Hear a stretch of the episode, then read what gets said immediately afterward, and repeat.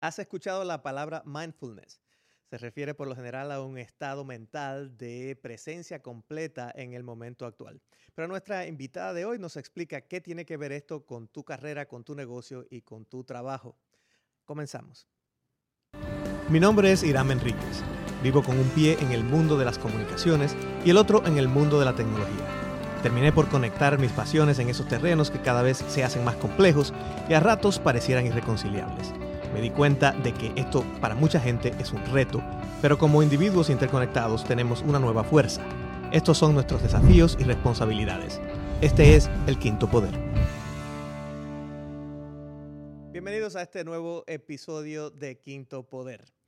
Me acompaña en el día de hoy eh, la colega Adacelis Pérez es una persona que ya la han visto en este programa porque estuvimos hablando hace poco de un tema de publicación de libros por nuestra propia cuenta y cómo podemos hacerlo. Pero vamos a seguir hablando con ella porque, como les explicaba en programas anteriores, es una persona que tiene una vasta experiencia en el mundo de las relaciones públicas y las comunicaciones corporativas y ha cambiado su carrera a hacer de life coach, de consejería de ayudar a la gente con aspectos distintos de su vida y de sus profesiones. Bienvenida, Aracelis, de nuevo a Quinto Poder. Gracias, Irán. Un placer estar de vuelta. Y ahora vamos a hablar precisamente del tema que, que, eh, dije en la introducción, que es el tema de mindfulness. Es, eh, este estado mental del que seguramente todos eh, los que nos escuchan han oído hablar, porque es una cosa que, está en boga, digamos. Pero vamos a a entrar un poco en este tema y de que tiene que ver no solamente con tu vida personal y tu estado de ánimo, sino también con cuestiones profesionales. Eh, Aracelis, eh, comencemos un poco con el cambio que hubo en tu carrera para las personas que no escucharon el programa anterior o que lo van a escuchar después de este. Eh, ¿Cómo pasas del mundo corporativo a entrar en esta faceta de aconsejar a la gente y a ti misma sobre cómo enfrentar diferentes facetas de la vida? Gracias, Irán. Sí, un proceso paulatino, pero certero. Eh, yo digo que me empecé a mojar los, los deditos de los pies en las aguas de mindfulness desde hace muchos años, leyendo muchísimos libros de autoayuda, eh, porque me gustaba y me, sentía eh, súper atraída a todos los temas, todos los libros de estos gurús, Wayne Dyer, Deepak Chopra, en, en fin, en Louise Hay. Y a lo largo de los años, eh, mi carrera profesional como, eh, experta en comunicaciones eh, fue muy sólida, pero empecé a sentir que quería explorar algo más. Y en la manera en que fui escuchando mi voz interior, que me pedía que escribiera un libro, empecé a abrir más de mi tiempo para hacer más de lo que me gusta. Y en esos meses donde estuve muy concentrada, en sacar mi libro adelante, escribir y publicarlo por mi cuenta, eh, también descubrí que una herramienta adicional que me añadiría eh, mucho valor a la hora de promocionar mi libro eh, de hablar sobre los temas que quería compartir con las mujeres, temas de, de, superación, temas de vencer la ansiedad, vencer el miedo, relacionarnos más, más de cerca con nuestros niños. Eh, a medida que, fue que fui buscando herramientas para promocionar mis mensajes a través de mi libro y fuera de la venta del libro, eh, descubrí a través de una certificación de life coach que me apasionaba el tema de ser life coach. Y en la práctica, con mis clientes, me empecé a dar cuenta que realmente tenía, eh, tenía algo que aportar y que estaba viendo una reacción muy positiva en este trabajo. Así que eh, por mucho tiempo eh, estuve haciendo las como consultora de comunicaciones y, siguiendo mi, mi, llamado a ayudar personalmente a diferentes personas, ejecutivos que están en la búsqueda de tener ese balance, esa armonía en el hogar y en el trabajo. Y así llegué a esta profesión. Y, entonces, eh, háblame un poco del concepto de mindfulness para ti cuando tú lo aplicas a, cuestiones eh, eh, prácticas, digamos, porque uno dice la palabra y hay mucha gente que entiende cosas distintas, desde meditación hasta, hasta cosas ya más esotéricas. Entonces, para ti, ¿qué es el, el concepto? Sí, me encanta que lo quieras aclarar. Eh, para mí el concepto y de las definiciones que, que he escuchado que más me, que más me tocan es, eh, es eh, reconocer el, el, momento presente, el arte de reconocer el momento presente en cada día. Entonces, quiere decir, más allá de meditación, más allá de, de, de estar sentado en silencio, es una práctica durante de día a día en todas las facetas de tu vida, tanto en el trabajo como en tu hogar, que tú vuelvas a tu centro, que vuelvas a tu yo, en la parte de ti que no puedes tocar, ese yo interior. Y parece más fácil de lo que realmente es, y te digo porque cuando yo empecé a investigar un poco este, estos temas, me di cuenta que hay muchas veces que, me imagino que le ha pasado a todo el mundo, que uno hace cosas automáticamente y llega un momento en que dice, pero ¿cómo llegué yo aquí si yo... Y es porque en el trayecto estuve pensando en cualquier otra cosa menos en lo que realmente eh, estabas, estabas haciendo en ese, en ese momento. Así que eh, por ahí es un poco donde, donde yo veo estos, eh, estos ejercicios. ahora tú dices que no es un tema simplemente de bienestar personal, sino que también es un tema que mira directamente a tu vida profesional. Sí, se nos olvida que por muchos años eh, el mundo corporativo promueve el hacer muchas cosas simultáneamente y la productividad es, es la ley del día. Sí, la productividad es la ley del día, pero la realidad es, que si tú estás estresado y estás abrumado, no puedes ser tan productivo. Se te nubla literalmente eh, la mente entonces estás cansado, estás confundido, eh, no tienes la misma agilidad mental no tienes la misma inteligencia emocional a la hora de tomar decisiones. Entonces, el tema de mindfulness en el ambiente de trabajo es un tema que deberíamos promocionar, no tanto porque nos interese que todo el mundo camine como, ¿verdad? Como Buda, ¿no? Y estén todos en silencio en sus oficinas, sino porque queremos que las personas estén más en, su centro, alineadas, relajados. Y cuando eso sucede, las ideas, es, es comprobado ya por las ciencias, los estudios demuestran que una persona que medita tiene más elasticidad a nivel del cerebro, o sea que tu cerebro funciona mejor cuando tienes eh, la capacidad de, estar tranquilo, te llegan las ideas con más fluidez, eres una persona más alegre, más relajada y también un empleado más productivo. De hecho, hay algunas empresas que ya están incorporando estos conceptos en, sus propias eh, actividades de recursos humanos, ¿verdad? Exactamente, las grandes empresas eh, como Google ya lo han hecho, llevan años eh, y, han, tenido que hacer campañas internas para lograr el apoyo, porque tiene que haber un reconocimiento por parte de la gerencia de que hay, de que hay beneficio en esto. Entonces, es, importante eh, que la gerencia esté muy involucrada, muy abierta a estos temas.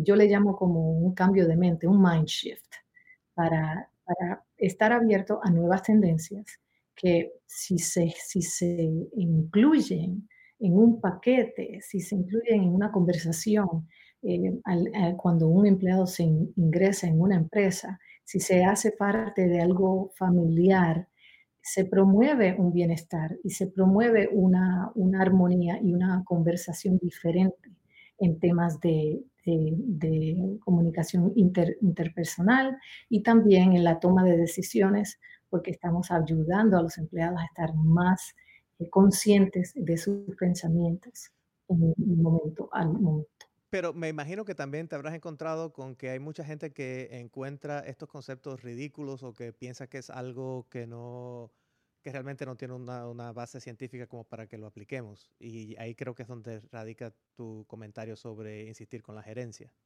Sí, sí.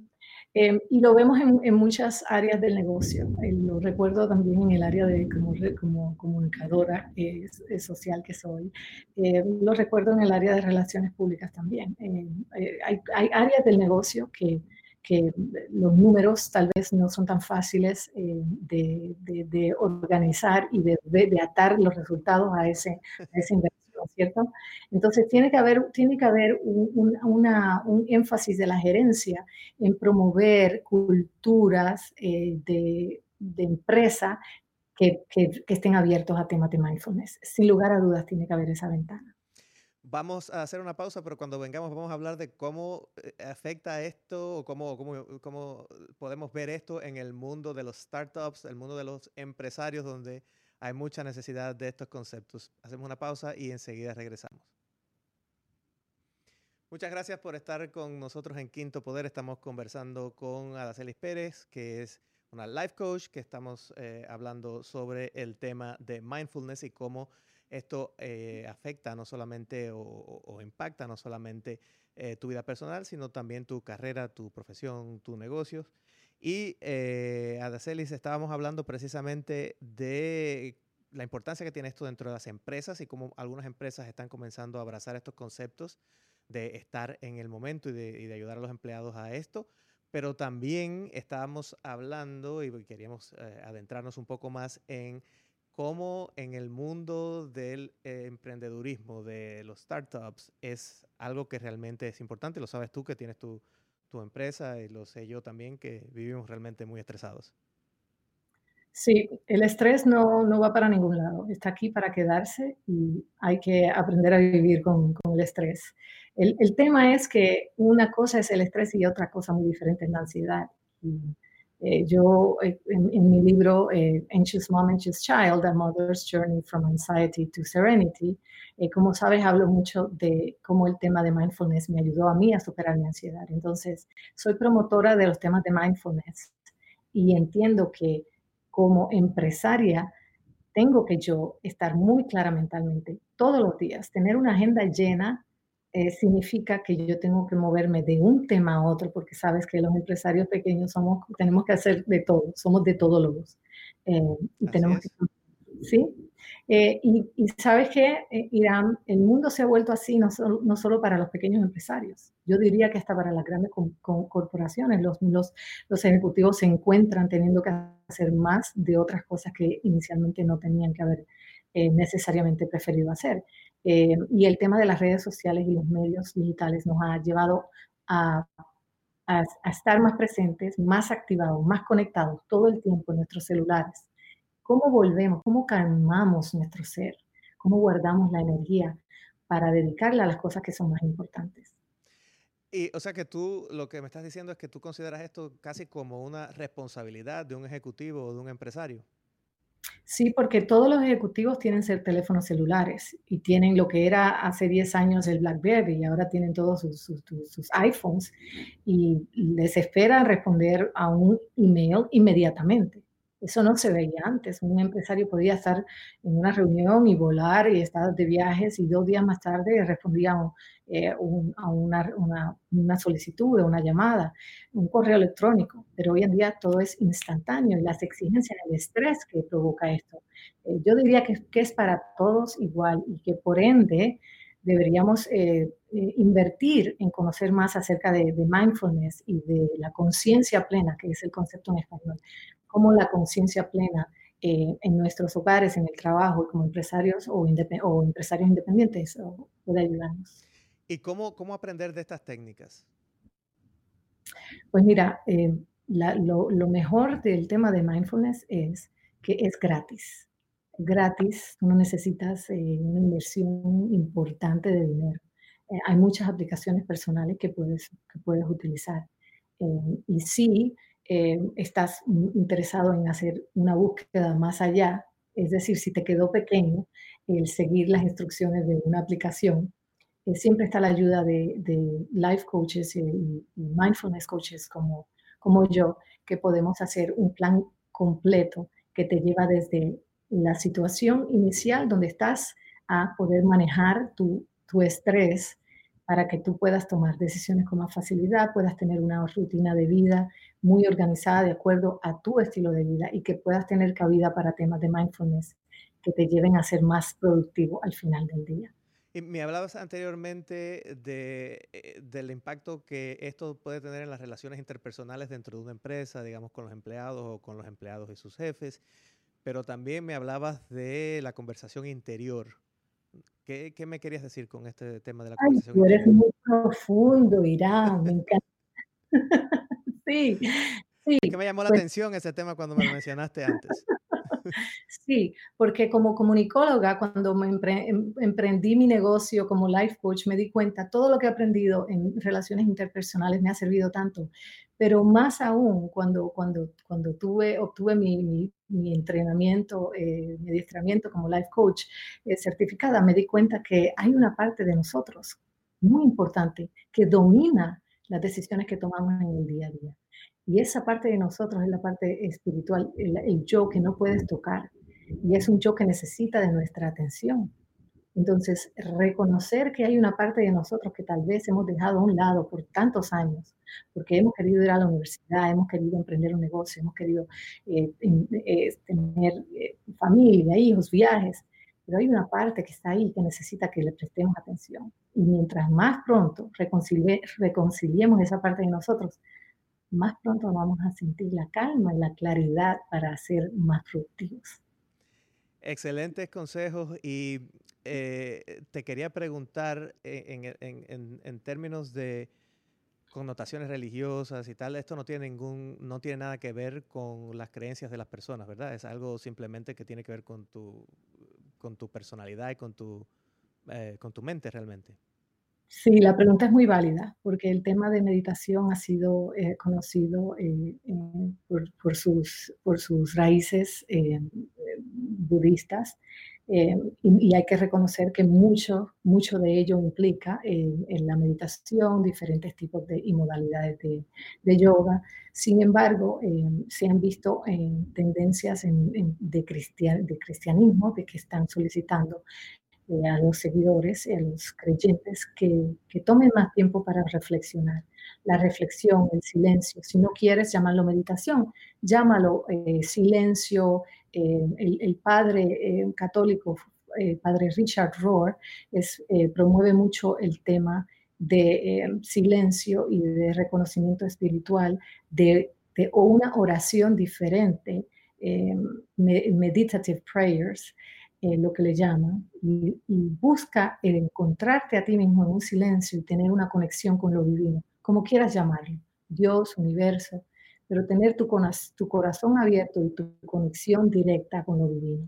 Súper importante.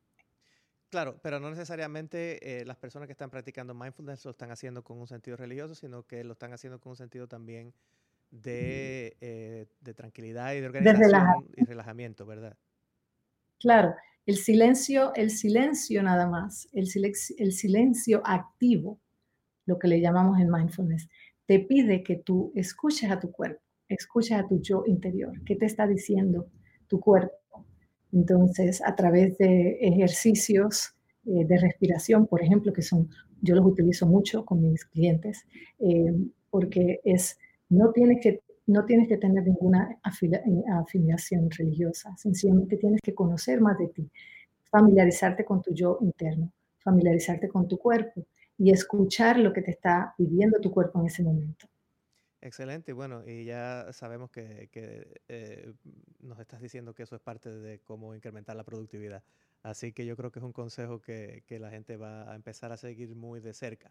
Antes de terminar, siempre hacemos que nuestros invitados nos digan eh, the takeaway, unas palabras que, que, quieran dejarle una oración brevemente resumiendo, si le tuvieras que decir algo muy sencillo a la gente que nos está, eh, que nos está escuchando sobre este tema, ¿cuál sería? El consejo que quisiera darles a todos es que tomen más minutos de su día para estar en silencio, para simplemente explorar lo que está dentro. Simplemente cinco minutos más de silencio en nuestras vidas puede hacer una diferencia. Muchísimas gracias, Adacelis, Adacelis Pérez. Gracias por haber estado con nosotros en este programa hablando de mindfulness. Así que ha sido muy interesante. Los invitamos también a que escuchen el otro programa donde tuvimos a Adacelis hablando sobre cómo publicar sus propios libros y por qué hacerlos. Muchas gracias por estar con nosotros, Adacelis. Muchas gracias, Irán. Un placer. Y a ustedes les recuerdo que me pueden seguir en las redes at Digital Hiram y nos vemos en nuestro próximo episodio.